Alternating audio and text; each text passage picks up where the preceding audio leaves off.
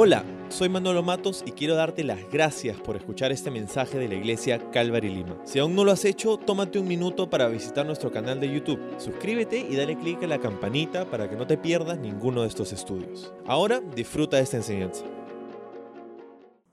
El título para nuestro estudio de hoy es Dones Espirituales, porque hemos llegado a una parte de nuestro recorrido a través de esta carta de Primera de Corintios en el que Pablo va a hablar acerca de este tema que es, honestamente, motivo de controversia y confusión en algunos círculos de la iglesia. Dones espirituales. ¿Qué son? ¿Para qué sirven? ¿Quién los tiene? ¿Cómo se usan? ¿Cómo sé si los tengo? ¿Cómo sé cuáles tengo? ¿Cómo obtenerlos? Son algunas de las preguntas que me he encontrado con las que me he encontrado a través de los años, conversando con diferentes personas, con diferentes cristianos. Y preguntas que muy posiblemente le fueron hechas a Pablo por estos creyentes en la iglesia de Corinto, la razón por la que él responde en este capítulo 12. Hoy día no vamos a ver todo el capítulo, nos tomaría creo que todo el día, eh, porque hay mucho contenido aquí para nosotros, para explorar. Así que vamos a ver hasta dónde llegamos. vamos a ver la primera mitad pues, de, este, de este capítulo hoy, en donde Pablo responde un poco a estas preguntas que muchos de nosotros tenemos y espero que podamos ser animados en medio de todo esto. Así que el, verso 1 del capítulo 12 dice esto. Ahora, amados hermanos, con respecto a la pregunta acerca de las capacidades especiales que el Espíritu Santo, que el Espíritu nos da, no quiero que lo malentiendan. Ahora, me encanta cómo lo frasea esta traducción, ah, porque eh, eh, si tú tienes alguna familiaridad con la lectura de la Biblia, lo más probable, como yo, es que hayas leído de la Reina Valera del 60 o algo así, que es nuestra traducción como más, más como que la que está ahí nomás, ¿no? Ahí la sacamos y ya. Ah, pero me encanta cómo lo frasea esta traducción porque nos ayuda un poco a entender lo que está detrás de este texto, ¿no? Y, con un poco desasociándonos un poco de la familiaridad que tenemos con la traducción que usualmente leemos.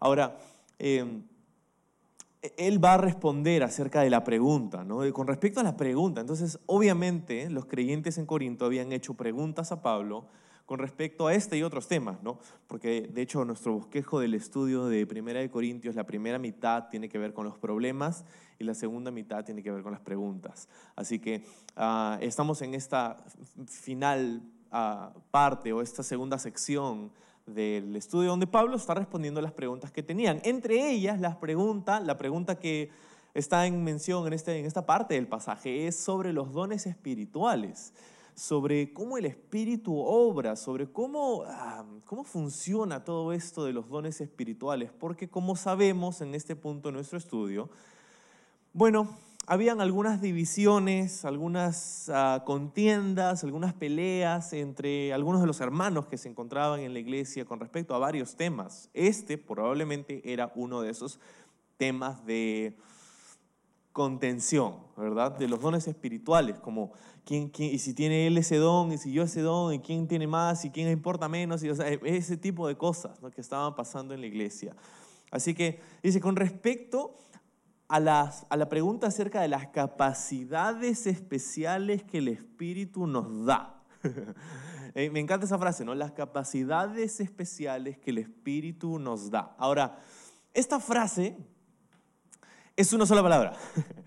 Tú sabes que esta carta, como todo el Nuevo Testamento es escrito en griego, eh, en un griego antiguo, que era el griego koiné, y en este griego que en el que se escribe la, la carta de Primera de Corintios, hay una sola palabra, que se traduce como toda esa frase, las capacidades especiales que el Espíritu Santo nos da.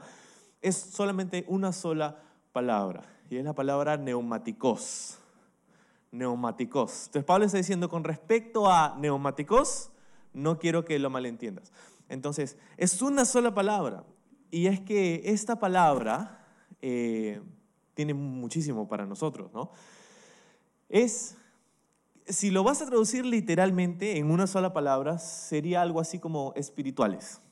Es, esto. Entonces Pablo está diciendo, con respecto a los espirituales, y, entonces puedes darte cuenta cómo los traductores han tenido que tratar de poner algunas cosas para ayudarnos a entender lo que hay detrás de esta palabra, que la mayoría de nosotros no entiende porque no hablamos griego.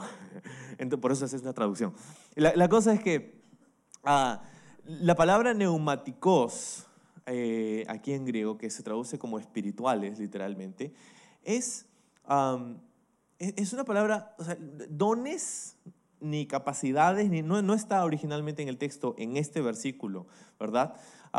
pero es como si Pablo estuviera diciendo, sabes que ya, ya he hablado por varios capítulos sobre la carne, sobre el problema de la carne, sobre los, los problemas que había en su iglesia gracias a la carnalidad que algunos hermanos estaban demostrando.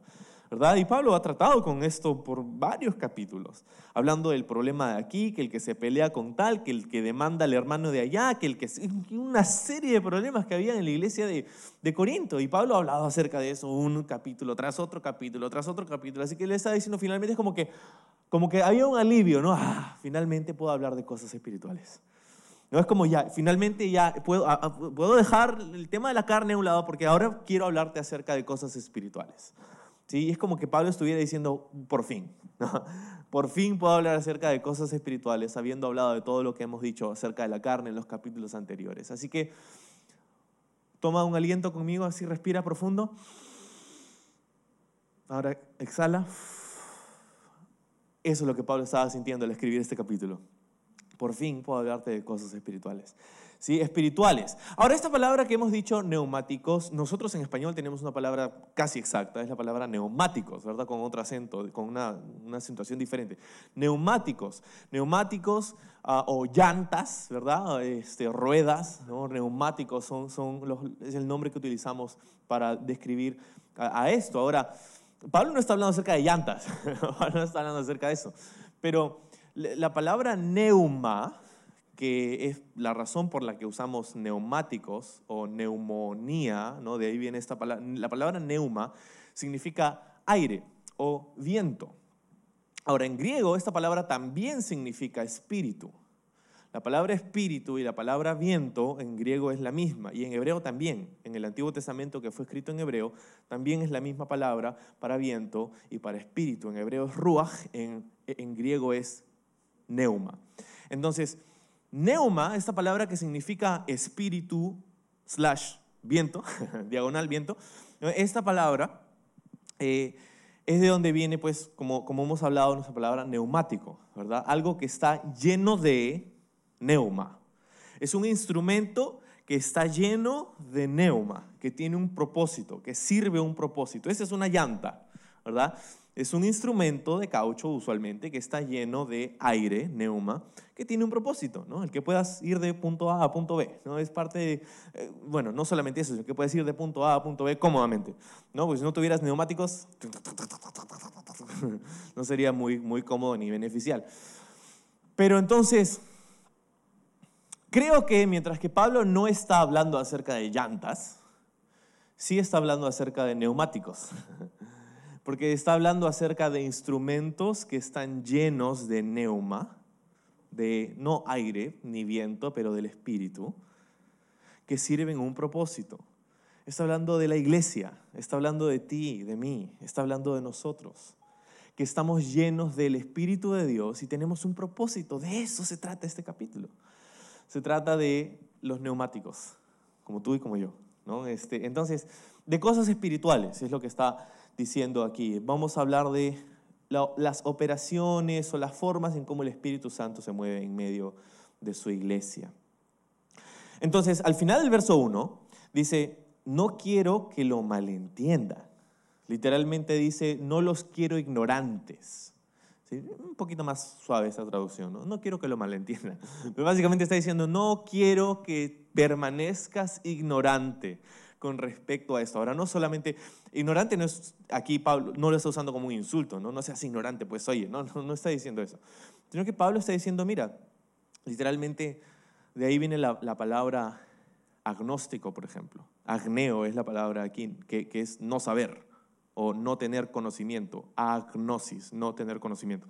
Entonces, no quiero que permanezcas en esta condición de ignorancia. No le está diciendo ignorante como un insulto, está diciendo es que esto no es algo que sabes y no quiero que te quedes ahí, quiero que sepas. Entonces, por eso les está diciendo, no quiero que permanezcas ignorante, no los quiero ignorantes sobre eso. Ahora, a través de sus cartas a las iglesias, y muchas de ellas escritas, uh, preservadas para nosotros en el Nuevo Testamento, a través de, de sus cartas, Pablo ha escrito a las iglesias acerca de diversos temas. Pero entre ellos hay, hay ciertos temas que Pablo habla en sus cartas y, no sé, como que hay cierta pasión detrás de estos temas, porque en, en, un par de ocasiones a través del Nuevo Testamento, en sus cartas Pablo dice esta misma frase, no quiero que permanezcas en ignorancia sobre este tema. ¿Sí? Especialmente, por ejemplo, en Romanos capítulo 11 dice, no quiero que seas ignorante sobre el plan de Dios para Israel. ¿Sí? Pablo no quería que la iglesia no conociera el corazón y el plan de Dios para el pueblo de Israel. Y por eso escribe Romanos 9, 10 y 11, que habla justamente acerca de, del plan de Dios para Israel. Ahora, eh, aquí en 1 Corintios 12 dice, no quiero que seas ignorantes con respecto a los dones espirituales. Este es otro tema en el que Pablo dice, no, eh, hay pasión detrás de esto, él no quiere que la iglesia permanezca ignorante sobre este tema. Y también en 1 Tesalonicenses capítulo 4, Pablo dice, no quiero que seas ignorante con respecto a la segunda venida de Cristo, con respecto al estado eterno, ¿verdad? Y por eso escribe esta carta donde habla acerca de el retorno de Cristo y cómo va a ser y todo lo demás. Entonces, eh, detrás de estos tres puntos que Pablo dice, no quiero que seas ignorante sobre esto, hay, hay una pasión donde Pablo quiere explicar a la iglesia todo esto. Tristemente, ¿sabes lo que pasa? Que justamente son estos tres puntos en donde hay más ignorancia en la iglesia. Justamente son estos tres temas en donde hay más confusión, en donde hay más controversia en medio de la iglesia, ¿sí? sobre el plan de Dios para Israel, sobre el uso de los dones espirituales y sobre el segundo, la segunda venida de Cristo. Es, es casi irónico, ¿no? Donde Pablo dice, no, mira, eh, quiero que sepas. Y ahora nosotros estamos como, ¿ah? ¿Eso qué es? no sabemos. Entonces, y, esto sucede simplemente por una falta de exposición a la verdad de la palabra de Dios. Simplemente porque no leemos la Biblia. Porque si la leyéramos, lo sabiéramos, porque está ahí. Se encuentra ahí. Entonces, con respecto a los dones espirituales, vamos a seguir en el verso 2. Dice, ustedes saben que cuando todavía eran paganos, fueron llevados por mal camino y arrastrados a rendir culto a ídolos mudos. Por lo tanto, quiero que sepan que nadie habla por el Espíritu de Dios, nadie que habla, perdón, por el Espíritu de Dios maldice a Jesús y nadie puede decir que Jesús es el Señor excepto por el Espíritu Santo. Sí, entonces, Pablo, lo, lo, primero que hace aquí en, esta, en, este, en este pasaje es tratar de hacerles entender o o hacerles ver a los creyentes en Corinto que ellos habían sido enseñados equivocadamente, que ellos habían desarrollado ciertas creencias que eran erróneas, porque en el verso 2 dice, ustedes saben qué, ¿verdad? Ustedes saben esto. Ahora, quizá no todos lo sabían, ¿no? Y, por eso Pablo tiene que escribir, pero Pablo da por sentado que ellos sabían esto, ¿no? Que, que, que cuando todavía eran paganos, que cuando eran gentiles, antes de que se convirtieran, ¿verdad? Antes de que conocieran verdaderamente quién es Dios y quién es Cristo y lo que hizo por ti. Antes de todo esto, ustedes fueron llevados por mal camino y arrastrados a rendir culto a ídolos mudos. O sea que ustedes fueron enseñados equivocadamente.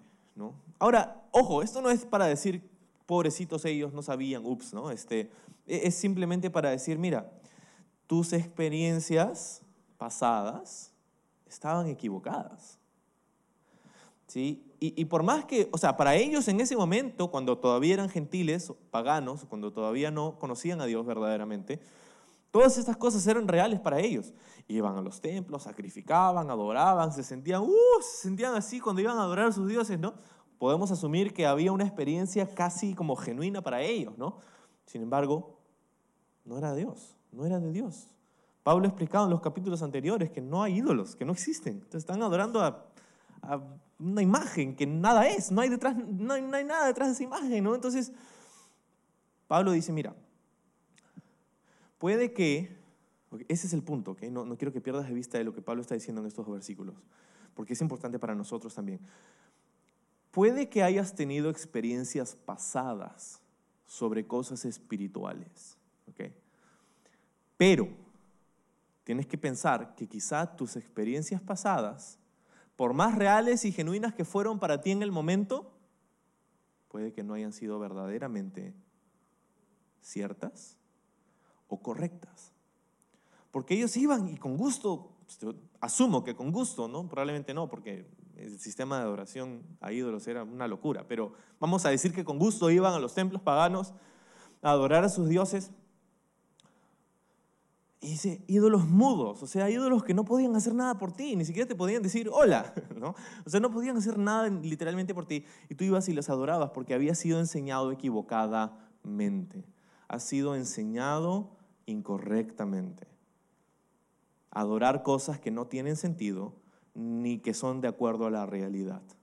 Y eso es lo que Pablo ha venido enseñando en los capítulos anteriores con respecto a la idolatría. El punto es este. Pablo estuviera diciendo algo así como que, mira, tu, tu historial con cosas espirituales puede haber teñido tu entendimiento de lo que verdaderamente hace el Espíritu de Dios. ¿Sí? Porque hay muchas personas que tienen ideas rarísimas sobre lo que es el Espíritu Santo y lo que hace el Espíritu Santo. Y ha habido literalmente, o sea, vientos de doctrina, una cosa y otra cosa, y se van creyendo cosas que nada tienen que ver con lo que dice la palabra de Dios respecto al Espíritu Santo. Y, personas se creen cosas muy raras sobre el Espíritu de Dios. Y Pablo está ayudándole a reconocer a estas personas, mira, tus experiencias pasadas pueden haber estado equivocadas, puedes haber sido enseñado incorrectamente. Y creo que esto es algo que nos puede haber pasado a cualquiera de nosotros o nos puede pasar a cualquiera de nosotros si no tenemos cuidado. No debemos tomar lo que alguien nos dice porque simplemente lo dijo. Tenemos que examinar lo que dice la palabra de Dios. Tenemos que ir a la fuente, tenemos que ir a lo que la palabra de Dios misma dice y contrastar lo que enseña Dios a través de su palabra y no lo que alguien nos dijo nada más. Entonces, mira, Pablo dice, ya que ya que su historial con cosas espirituales puede haber manchado su entendimiento de lo que el Espíritu de Dios verdaderamente hace, tienes que tener especialmente un cuidado especial aquí, perdón, con esto, ¿no? Entonces, ¿cuál es el ánimo para nosotros aquí esta mañana, Calvary Lima? ¿no? El ánimo es que cuando se trata de cosas espirituales, tenemos que venir a la palabra de Dios con una pizarra limpia. No podemos venir a la palabra de Dios con nuestros prejuicios, nuestras ideas preconcebidas, con las cosas que se nos han dicho, con las cosas que hemos visto, con las cosas que con nuestra propia experiencia. No podemos venir a la palabra de Dios con, nuestros, con nuestras ideas anteriores. ¿Por qué? Porque si hacemos eso, vamos a interpretar la Biblia como a nosotros nos gusta, a nuestra manera y no como se debe, que es nosotros acomodarnos a lo que dice la palabra de Dios. Entonces, cuando se trata de cosas espirituales, vamos a hacer algo, ¿ya? Vamos a poner unos, hay unos USBs que tú conectas y los, es como hackers los desarrollan, ¿no? Los pones así, te malogran la computadora, ¿no? te borran todo, ¿no? Entonces vamos a, vamos a tomar un momento para ir a nuestra mente, ¿no? Vamos a encontrar así el disco duro, ¿no? Disco C usualmente, ¿no? C, D, E, F, ¿no? Ahí hay varias particiones. Ah, encuentra el disco donde se encuentra en tu mente las cosas espirituales, que involucra lo que has escuchado, lo que has visto, tus experiencias pasadas, todo, todo, todo lo demás.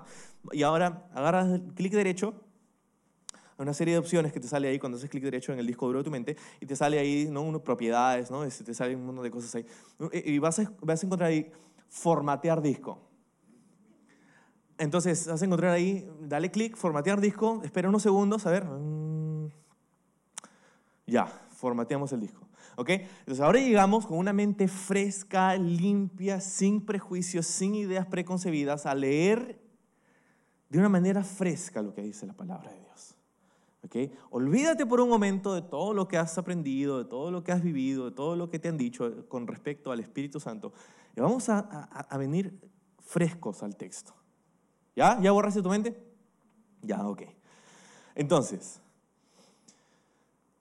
Hemos leído en el verso 3, dice, nadie que habla por el Espíritu de Dios maldice a Jesús. Nadie puede decir que Jesús es el Señor excepto por el Espíritu Santo. Ahora, esto no quiere decir que no hay personas malintencionadas que usan el nombre de Cristo para su provecho personal. Eso no es lo que el texto está diciendo. No porque alguien te dice, Cristo es Señor, ahora dame toda tu plata. No, este, eh, eh, eh, no quiere decir que esa persona es de Dios. ¿sí? Eso no es lo que el texto está diciendo. El texto está diciendo que, pues, el espíritu, si, si hay una experiencia espiritual genuina, ¿sí? si, estamos participando de una experiencia espiritual genuina, ¿sí? donde el Espíritu de Dios está involucrado, esta experiencia va a tener como enfoque central la persona y la autoridad de Jesucristo. Eso es lo que el texto está diciendo. Que si estamos ante una experiencia espiritual verdadera, Jesucristo será el centro de dicha experiencia. ¿Por qué? Porque muchas veces personas se creen un montón de cosas raras y locas sobre el Espíritu de Dios, donde Jesucristo ni siquiera está en la ecuación, donde Jesucristo ni siquiera está en, el panorama, donde se trata de hacer un montón de cosas raras y locas y Jesús está por ahí en una caja, en el armario, dentro del cuarto. Y Pablo está diciendo, no, no, no, no, si hay algo que viene el Espíritu Santo, esto te apuntará a Jesucristo y su señorío o su autoridad en nuestra vida. Mira lo que dijo Jesús mismo en Juan 16, no tienes que voltear ahí, pero escucha, Juan 16, 13 dice lo siguiente, cuando venga, Jesús está hablando, ¿no? Cuando venga el Espíritu de verdad, hablando acerca del Espíritu Santo, Él os guiará a toda la verdad, porque no hablará de su propia cuenta, sino que hablará todo lo que oyere y os hará saber las cosas que habrán de venir. Él, dice Cristo, me glorificará porque tomará de lo mío y os lo hará saber. Todo lo que el Padre tiene es mío. Por eso dije que tomará de lo mío y os lo hará saber. Jesús está diciendo que cuando el Espíritu de Dios obra en nuestra vida, nos apunta Jesús. Esas son si no me crees a mí, por lo menos créale a Jesús. Él está diciendo acerca del Espíritu Santo que su función principal es guiarte a la verdad. Y en otro pasaje, en el mismo Evangelio, Jesús dijo, yo soy. ¿Qué cosa? El camino, la verdad y la vida. Entonces, la tarea, una de las funciones, por lo menos podríamos decir que la función principal del Espíritu Santo es guiarnos a Jesucristo. Entonces, si el Espíritu de Dios está involucrado en esta experiencia, nos estará apuntando hacia Jesucristo. Y sabes que ese es un buen filtro que debemos tener.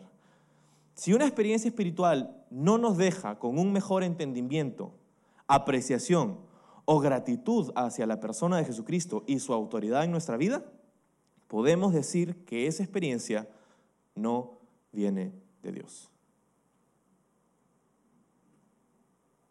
Toma un minuto para bañarte con esa verdad, para que se implante ahí en tu, en tu chip, que, que está vacío.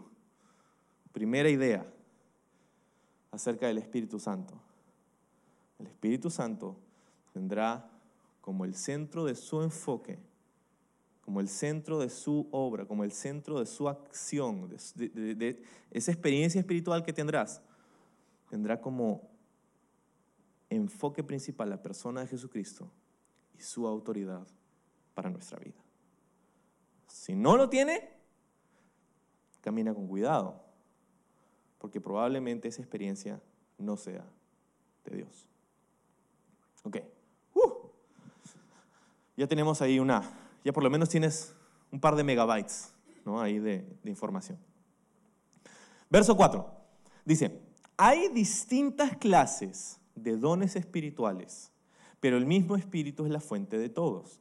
Hay distintas formas de servir, pero todos servimos al mismo Señor. Dios trabaja de maneras diferentes, pero es el mismo Dios quien hace la obra en todos nosotros. ¿Sí? Entonces, aquí hay un lenguaje muy ilustrativo y, que nos va a ayudar mucho, yo creo, si es que puedo hacer un buen trabajo de compartirte estas cosas. Si terminas confundido al final de este tiempo, échame la culpa a mí, no, no al texto, porque yo tengo el problema. Entonces, verso 4, que hemos leído. 4, 5 y 6. Hay tres, tres ideas que están entrelazadas por, una misma, por un mismo concepto. El concepto es que el Espíritu, o sea, Dios, es el que hace todo esto. El concepto es este. Hay muchas formas diferentes en cómo el Espíritu se manifiesta, pero es el Espíritu de Dios, es Dios quien está detrás de todo eso. ¿Sí? Y, quiero que entiendas panorámicamente por, por qué Pablo tiene que decir esto de tres maneras diferentes. Primero, porque hay mucho aquí que aprender en estas distinciones, en este, en este casi como juego de palabras, hay mucho contenido para nosotros que vamos a visitar en los próximos minutos. Pero otra razón por la que Pablo tiene que visitar esto de tres maneras distintas, este mismo concepto de que es Dios detrás de toda la diversidad de, formas en las que el Espíritu de Dios opera, es porque aparentemente en la iglesia en Corinto había, habían estas divisiones en cuanto a qué, dones eran más importantes y qué dones eran como los que más podría yo creer o, o, si tengo este don, como en, verdad este don funciona o no. Entonces, habían, habían ciertas divisiones con respecto a, a, lo que ellos esperaban de los, de, los dones espirituales, de las cosas que el Espíritu Santo hacía. Entonces, algunos quizá miraban, oye, tú tienes, no, no, ese don no pasa nada, yo tengo este don que por si acaso ese, es el don. ¿no? Entonces, Pablo dice, no, no, no, no, no, todos estos dones son dados por el mismo Dios. No debemos mirar a uno encima del otro, sino que, y Pablo va a clavar este punto, versos más abajo, ¿sí? donde va a decir cosas como, el Espíritu de Dios reparte como a Él le da la gana, ¿no? como Él quiere. Entonces nosotros no, nosotros no tenemos que mirar esto como un don encima del otro. Entonces, esta es la razón por la que Pablo se repite casi, ¿ok? Pero, pero no se está literalmente repitiendo, sino que está dando aquí algunas cosas que nos vamos a beneficiar de poder entender. En el verso 4 que hemos leído dice, hay distintas clases de dones espirituales. En el 5 dice, hay distintas formas de servir. Y luego en el 6 dice, Dios trabaja de maneras diferentes. ¿sí? Ahora, las traducciones, las diferentes versiones de la Biblia lo tratan de comunicar de maneras diferentes. ¿no? entonces, Creo que para evitarnos un poco la confusión de ir a través de las traducciones y versiones y ver qué dice aquí, qué dice allá, deberíamos mirar el texto original.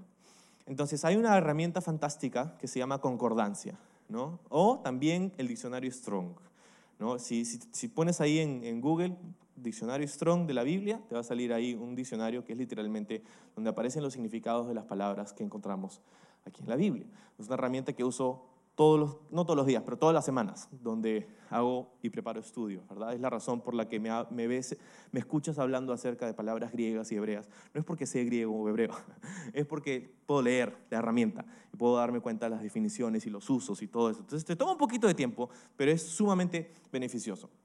Entonces, la palabra en el verso 4, de donde se desprende todo el concepto, es la palabra caris, que es traducida como don aquí en el texto, en el verso 4. Dones espirituales, es la palabra literalmente caris. Caris, de ahí viene esta palabra, por ejemplo, caridad, que en tiempos antiguos la palabra caridad era un sinónimo de amor, hoy día ya no tanto, el, el significado ha cambiado un poco. Pero caris también puede ser traducida como regalo, y por eso se traduce aquí como don, ¿no? porque un don es un regalo. Entonces, caris. De hecho, es, era una de, las, formas en cómo se saludaban en esos días. ¿no? Caris, ¿no?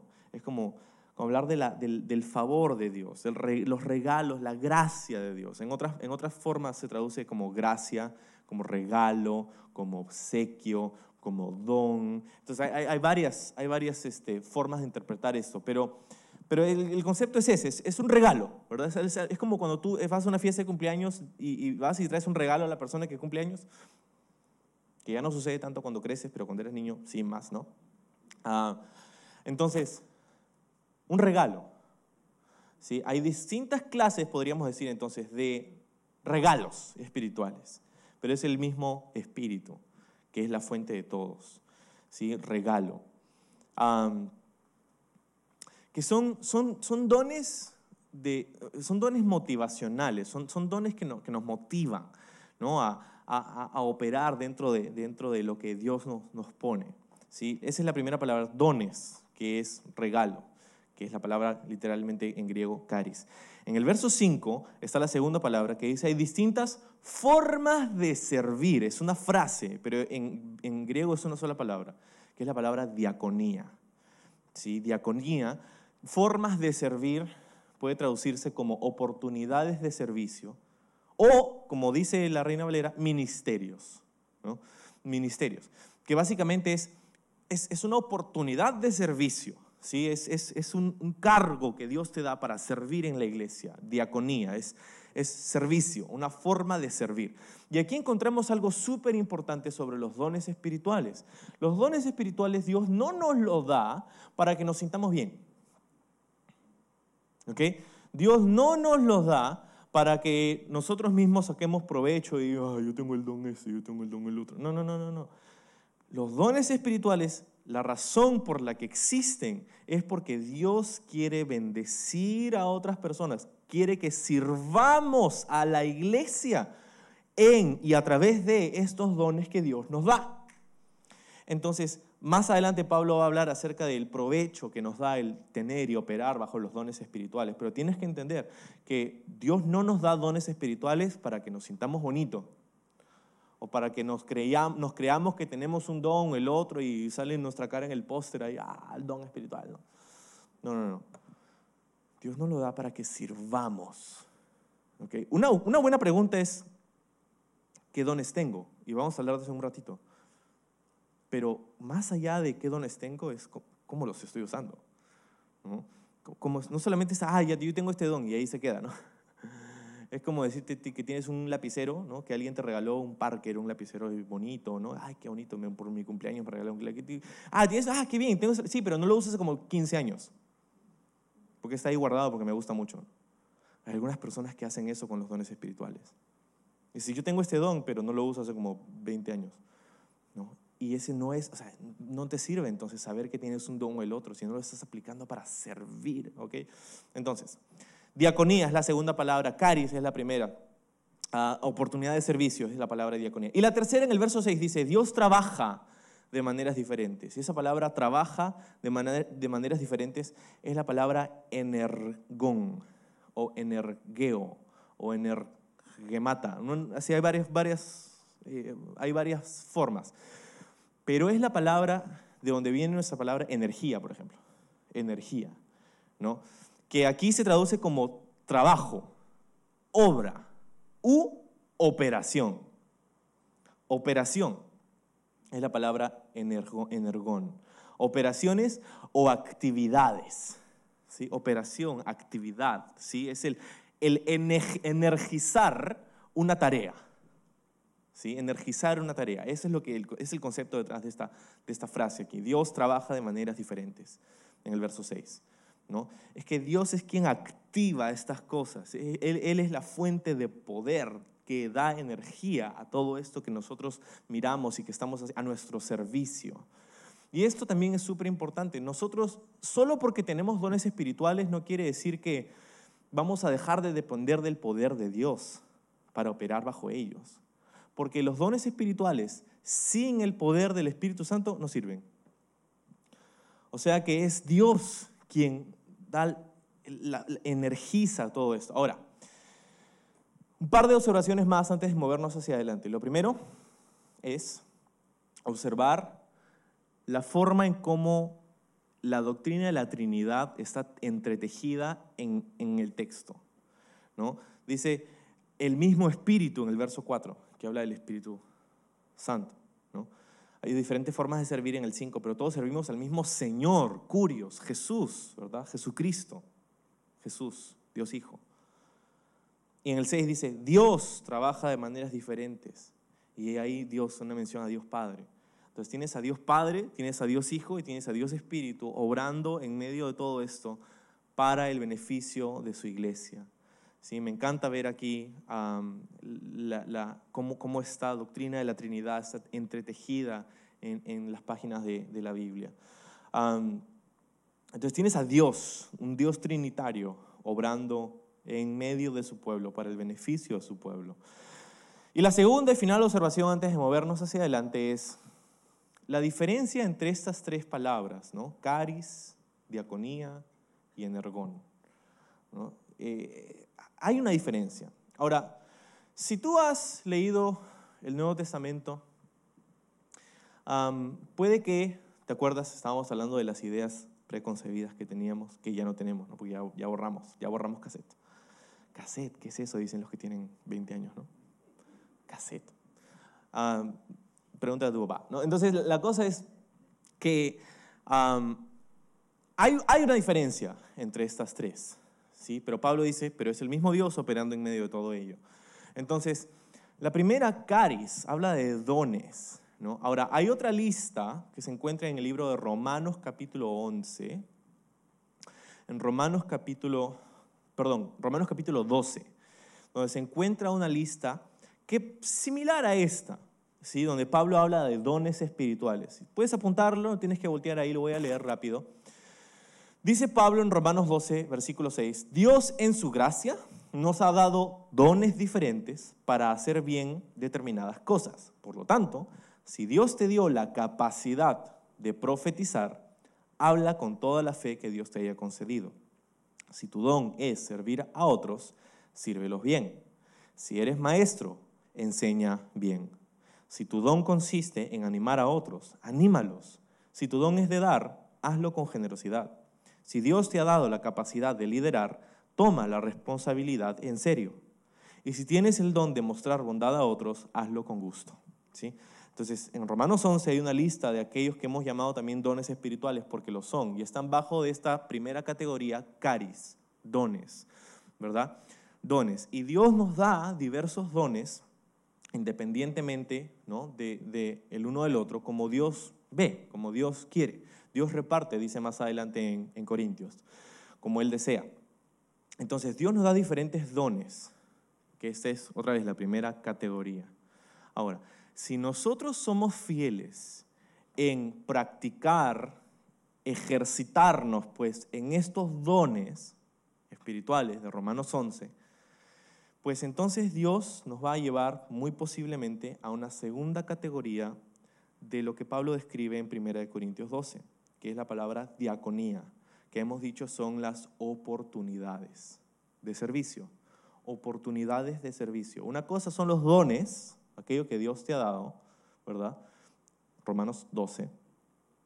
Pero después, si tú eres fiel en ejercitar esto que Dios te ha dado, si tú eres fiel, eh, acuérdate la parábola de los talentos, ¿no? Dios le daba a uno cinco, a uno dos, a uno uno, y a los que fueron fieles Dios les dio más, les dio otra, otra serie de oportunidades. Entonces, cuando somos fieles en ejercitar lo que dice Romanos 12, profetizar con fe, servir a otros bien, enseñar bien, animar a otros, dar con generosidad, liderar con responsabilidad, mostrar bondad a otros, si somos fieles de hacer esto, ¿sí? si somos fieles de hacer esto, y, todo, y tú sabes, ah, mientras hemos leído esta lista, hay ciertas cosas que tú dices, sí, yo tengo una inclinación especial hacia uno o más de estas cosas en la lista. ¿no? Puede ser para algunos eh, cualquiera de estas cosas o un par en conjunción, ¿no? puede ser uno o más. Entonces, si tienes esto, hazlo bien. En esencia, lo que Pablo está diciendo en Romanos 12 es, hazlo. Hazlo, hazlo bien. No tienes por qué esperar a que alguien te diga, esperar a que alguien te pregunte o te pida que lo hagas. Hazlo, simplemente hazlo. ¿Sí? Y es importante aquí porque esto nos habla especialmente a nosotros. Hazlo, ponlo en práctica. No esperas que alguien, esperes que alguien venga y te, te lo pida. Hazlo, simplemente hazlo. Porque si lo haces bien, entonces Dios nos provee ciertas oportunidades especiales de servicio, oportunidad de servicio, formas de servir. Regresando a nuestro texto en 1 Corintios 12, habla acerca de diaconía, que era la segunda palabra. Diaconía, que habla acerca de esas oportunidades. Ahora, creo que hay una correlación entre esta segunda categoría de, de 1 Corintios 12, que habla de oportunidades de servicio, u oficios de servicio, con lo que Pablo dice en Efesios capítulo 4. ¿Ok? Y si te estoy arrastrando por un lado y otro lado y otro lado, tenme paciencia. Entonces puedes ir apuntando las referencias y lo buscas en tu propio tiempo en casa. Entonces, creo que hay una correlación aquí con lo que dice en Efesios capítulo 4, que es otro lugar donde hay una lista de ciertos dones que menciona aquí Pablo en Efesios 4. Y estos dones son más como los oficios de la iglesia, los oficios, las oportunidades de servicio dentro del ministerio de la iglesia, que habla acerca de, si vamos ahí a Efesios, habla acerca de apóstoles, habla acerca de profetas, habla acerca de evangelistas, habla acerca de pastores maestros, ¿sí? Pastores maestros. Habla acerca de estos oficios, ¿sí? Porque no está hablando, aquí en Efesios 4 ya no está hablando acerca del don, está hablando acerca del oficio, de la oficina, de la administración. Está diciendo, está hablando de una persona que, ejerce esta, esta posición, ¿sí? Entonces, un apóstol, un profeta, un evangelista, un pastor maestro, ¿sí? Y es importante entender las diferencias entre estas. Porque mientras que nuestro texto principal no es ese, creo que es importante entenderlo. ¿Por qué? Porque apóstoles, todos estos oficios existen hoy y deberían estar en operación en la iglesia el día de hoy para que sea saludable. el oficio de los apóstoles, hoy día no llamamos apóstoles a personas, pero son personas que van y, y tienen un corazón por empezar nuevas obras, por plantar iglesias, nosotros lo llamamos de repente misioneros o plantadores de iglesias, son personas que van y empiezan nuevas obras, ¿sí? que tienen el llamado y ejercen el oficio de lo que hacían los apóstoles. ¿sí? Entonces, necesitamos personas así, necesitamos personas que, que tienen un corazón y dicen, ¿sabes qué? Ahí hay un pueblo que no está siendo alcanzado, ahí hay un grupo de personas que no está teniendo la oportunidad de conocer a Dios porque no hay una iglesia ahí, vamos y plantamos una iglesia ahí. Calvary Lima necesita desesperadamente personas así. ¿Por qué? Porque no quiero adelantarme mucho, pero una de las cosas que Dios está poniendo en nuestro corazón para el futuro visible de nuestra iglesia, no sabemos hasta de repente hasta que el Señor nos lleve a casa, es poder estar involucrados en lo que es plantación de iglesias, comenzando por nuestra ciudad, por nuestra ciudad, por nuestra Jerusalén, luego por nuestra Judea, luego por nuestra Samaria y luego por lo, último de la tierra. ¿Sí? Entonces, eh, necesitamos personas que son, Pablo dice en Efesios, son dones, no cómo lo ejercen, pero las personas, dice. E, estas personas son los dones y me encanta verlo así. Dios regala a su iglesia ciertas personas que dicen, ¿sabes qué? Esto es lo que Dios ha puesto en mi corazón. Y esas personas son el don para la iglesia. Qué, qué increíble. Necesitamos personas así que dicen, ¿sabes qué? Vamos, ¿no? Vamos a abrir una, vamos a plantar una iglesia en Barranco, vamos a plantar una iglesia en Surco, vamos a plantar una iglesia en La Molina, vamos a plantar una iglesia en Callao, vamos a plantar una iglesia en... Porque necesitamos alcanzar a las personas donde están. ¿sí? Entonces, necesitamos personas así, que tienen este llamado de plantador de iglesia, de misioneros, ¿verdad? Apóstoles, el primer oficio. El segundo, profetas.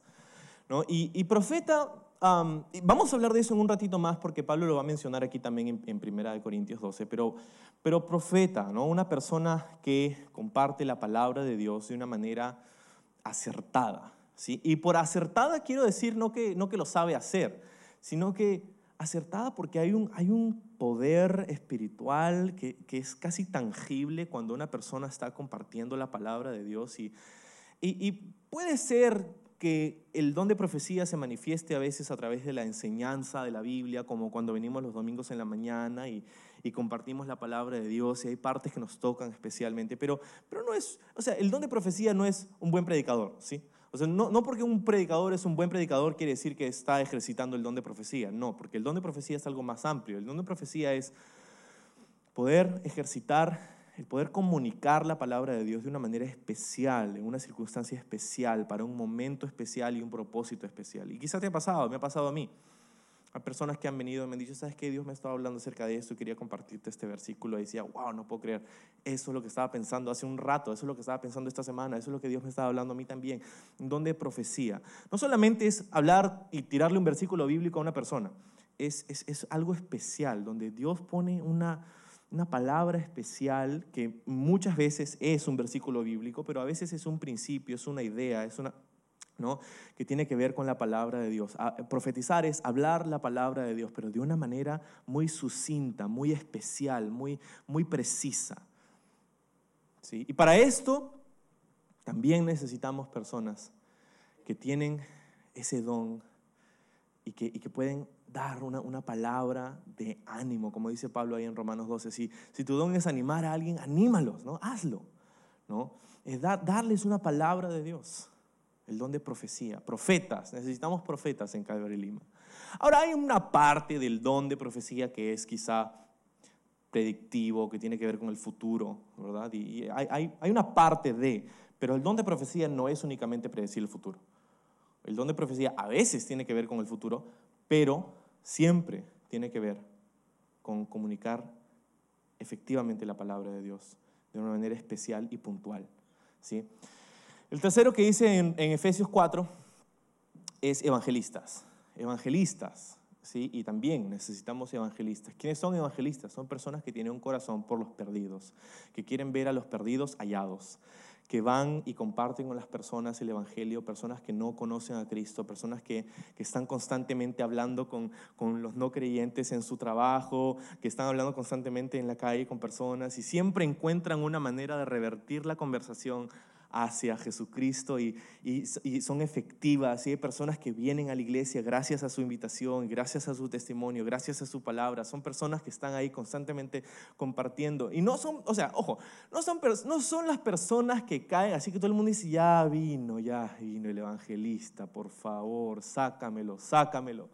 No, no es ese tipo de personas. Un don de evangelismo genuino tiene un efecto, tiene un fruto en, las personas, ¿verdad? Y el fruto no es, uh, sal, uh, ya llegó el evangelista. No, no, no, ese no es el fruto de un evangelista. El fruto de un evangelista es personas que se convierten al evangelio gracias a su compartir, su testimonio, sus palabras, su ministerio. ¿Sí? Ahora, no depende de la persona, obviamente Dios es el que hace la obra en cada uno de nosotros, pero son ellos los que influyen en esta captación de personas para que escuchen el mensaje del Evangelio. Evangelistas. El tercero, hemos, hemos dicho es evangelistas. El cuarto y quinto en realidad, porque es como dos en uno, pastores maestros. no son pastores y maestros, es pastor maestro. ¿Sí? Importante esa diferenciación. porque los pastores son maestros y la idea es que estos van de la mano. ¿sí? Personas que tienen un corazón por la iglesia, por equipar a las personas, por la enseñanza didáctica de la palabra de Dios. Pastores maestros, hay dos lados de este oficio. Pastor tiene que ver con la relación que tiene esta persona con, los miembros de su iglesia, con las personas, para animarlos hacia el crecimiento, ¿verdad? Una relación especial de, de pastoreo, de cuidado, ¿verdad? Ah, pero maestro, Maestro habla de una persona que enseña didácticamente la palabra de Dios. Y este, estos dos funcionan eh, juntos muchas veces. Entonces, apóstoles, profetas, evangelistas, pastores, maestros, son los oficios, ¿no? los oficios, la diaconía, las oportunidades de servicio dentro de la iglesia. Ahora hemos dicho, sígueme, porque seguimos, aunque no lo creas, seguimos en 1 Corintios, Romanos, eh, Corintios 12. Entonces, si tú ejerces fielmente tus dones espirituales, caris, la primera palabra de tres, caris, Dios te va a proveer con una oportunidad, una serie de oportunidades de servicio, que es la palabra diaconía, para que puedas hacerlo, ¿verdad? Para que puedas, Dios te va a dar la oportunidad. Y eso es una palabra de ánimo, porque algunos dicen, yo tengo este don, pero hoy no sé cómo usarlo. No, no, no. Si tú lo ejerces, Dios te va a abrir la puerta. Dios es que te abre la puerta para, para que puedas ejercer este ministerio. No, tú no vas a ir a tumbar la puerta como si fueras el FBI, ¿no? No, Dios te va a abrir la puerta. Dios va a ser el que va mientras que tú estás ejercitando fielmente el don que tienes. No esperes que guardas tu lapicero Parker por 15 años y Dios al final me dice, acá tienes un papel para que escriba. No, no, no. Tenemos que ejercitarlo. Ahora, una vez que hacemos esto, la tercera categoría y final es importante, que es energón.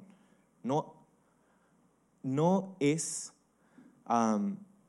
una cuestión rara, ¿sí? pero energiza el poder de Dios, donde el poder de Dios es la, es la fuente de lo que estamos haciendo. No lo estamos haciendo en el poder de nuestra carne y nuestro esfuerzo personal, lo que nosotros podemos hacer. Estamos haciendo lo que nosotros podemos hacer. Pero es el Espíritu de Dios. Es Dios Padre que está energizando todo esto. Y es ahí donde vienen las manifestaciones del Espíritu de Dios. ¿okay? Hemos hablado acerca de nuestra responsabilidad, que son los dones. Hemos hablado acerca de las oportunidades que Dios nos da en la palabra diaconía, caris, diaconía. Pero la tercera habla acerca de nuestra, nuestro poder y de las manifestaciones del Espíritu de Dios. Y esta última categoría es la que es expresada en los siguientes versículos de, de 1 Corintios capítulo 12. Es esta manifestación del poder. Vamos a leerlo rápidamente. Dice esto. En el verso 8, a uno el Espíritu le da la capacidad de dar consejos sabios, a otro el mismo Espíritu le da un mensaje de conocimiento especial, a otro el mismo Espíritu le da gran fe, a alguien más ese único Espíritu le da don de sanidad. A uno le da el poder de hacer milagros y a otro la capacidad de profetizar. A alguien más le da la capacidad de discernir si un mensaje es del Espíritu de Dios o de otro Espíritu. Todavía a otro se le da la capacidad de hablar en idiomas desconocidos, mientras que a otro se le da la capacidad de interpretar lo que se está diciendo. Es el mismo y único Espíritu quien distribuye todos esos dones. Solamente Él decide qué don cada uno debe tener. Entonces no tenemos tiempo para hablar específicamente de cada uno de estos nueve dones que son mencionados aquí, pero entiende lo siguiente. Esta es la descripción de las manifestaciones del poder energón de Dios en nuestra y su iglesia.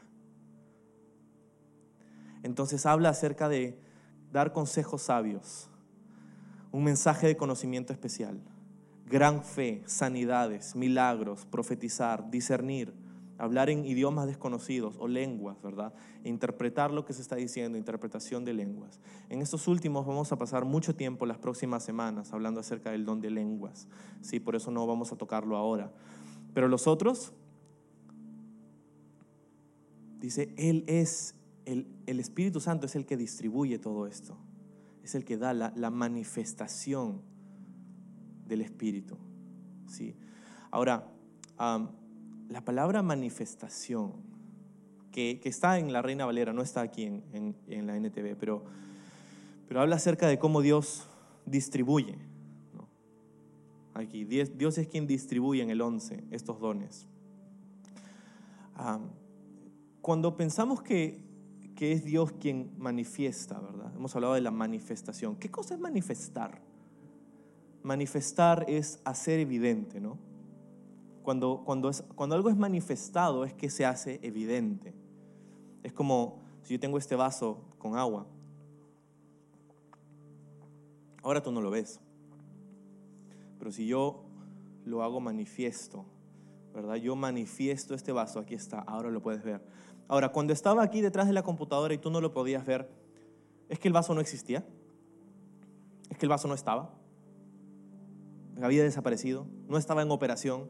No, no, estaba, siempre estaba ahí, solamente que no se hizo evidente hasta que fue manifestado.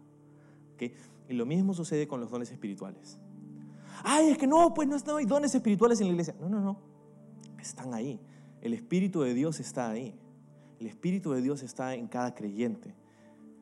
Pero es la manifestación de los dones espirituales lo que hace evidente. Ahora, si los dones son evidentes o no son evidentes, no quiere decir que el Espíritu de Dios no está obrando. Porque acuérdate que la función principal del Espíritu Santo es guiarnos a la persona de Jesucristo. No es darnos una serie de experiencias raras y locas, es guiarnos a la persona de Jesucristo. Así que por eso que usted utilizaba la palabra caris, dones, porque es algo extra, es un plus, es un beneficio, es un regalo, es gracia de Dios. Muchas personas miran a los dones espirituales y como te decía al inicio, creen un montón de cosas locas sobre esto, pero, pero el fin de los dones espirituales no es darnos una experiencia magnánima para que nos sintamos de una manera u otra, es para que podamos ser de bendición, de beneficio para la iglesia, para alguien más, mientras que servimos en estos dones espirituales. Ahora, Vamos a pasar más tiempo en las próximas semanas, espero que no te lo pierdas, pero la cosa es que si tú no sabes qué dones tienes, no sabes cómo funcionan todas estas cosas, y, y lo lindo acerca de los dones espirituales es que sí, Dios dice que Él es quien reparte, pero también hay una parte en la que tú y yo podemos orar y podemos venir al Señor a decirle, Padre, yo creo que tengo este don o me gustaría tener este don. Podemos orar y pedirle al Señor. ¿No era Jesús quien nos decía que incluso los padres carnales, terrenales, malos de la tierra, dan buenos regalos a sus hijos? Y no es Jesús quien al mismo tiempo decía, ¿cómo no vuestro Padre Celestial dará el Espíritu a aquellos que se lo piden? Entonces, lo único que tenemos que hacer es pedir. Y Santiago dice, debemos pedir con fe, porque el que no pide con fe no piensa que recibirá nada, dice Santiago. Debemos pedir con fe, Señor, esto es algo que, que, quiero en mi vida. Viendo a Romanos 11, ¿verdad? la lista de dones que son nuestra responsabilidad. Si es dar con generosidad, si es enseñar bien, si es liderar con responsabilidad, ¿verdad? Si, si, es, si es profetizar, hablar con las personas, animar a otros, ¿verdad? Hay, Romanos 12, ahí es donde, donde, Señor, esto es lo que, lo que quiero en mi vida, quiero que tu espíritu se y mientras tú lo haces, mientras vas poniendo en práctica, quizás no sabes si has recibido un don o el otro, pero vas y lo pones en práctica. Mientras lo pones en práctica, Dios te abre diaconía, Dios te da oportunidad de ejercer ese don, Dios te da una puerta, una oportunidad de servicio. Y mientras actúas en el poder del Espíritu de Dios, Él energiza esas cosas y las manifestaciones del, Espíritu Santo, del poder de Dios, se hacen evidentes. ¿Sí? Entonces, espero que, ojo, esto no ha sido una, explicación de, especialmente de qué cosa es cada una de estas cosas, pero espero que panorámicamente te quede muy claro, espero que sí, cómo es que funcionan los dones espirituales para el beneficio y por qué Dios nos ha dado dones espirituales y cómo es que podemos obtenerlos. ¿sí? Entonces, en ese tiempo queremos orar. Porque, ¿sabes? Una iglesia sin dones espirituales, una iglesia que no opera bajo los dones espirituales, es una iglesia que se pierde de mucho de lo que Dios quiere hacer en medio de nosotros. Así que te animo a que conmigo en ese tiempo puedas orar y puedas genuinamente decirle, Señor, dame un don, o dos, o tres. Dame dones espirituales para poder ejercerlos para el beneficio de tu iglesia, de tu cuerpo, para hacer un don para tu iglesia. No quiero estar de espectador, no quiero estar de, de audiencia, pero quiero ser un miembro de este cuerpo que tú has separado.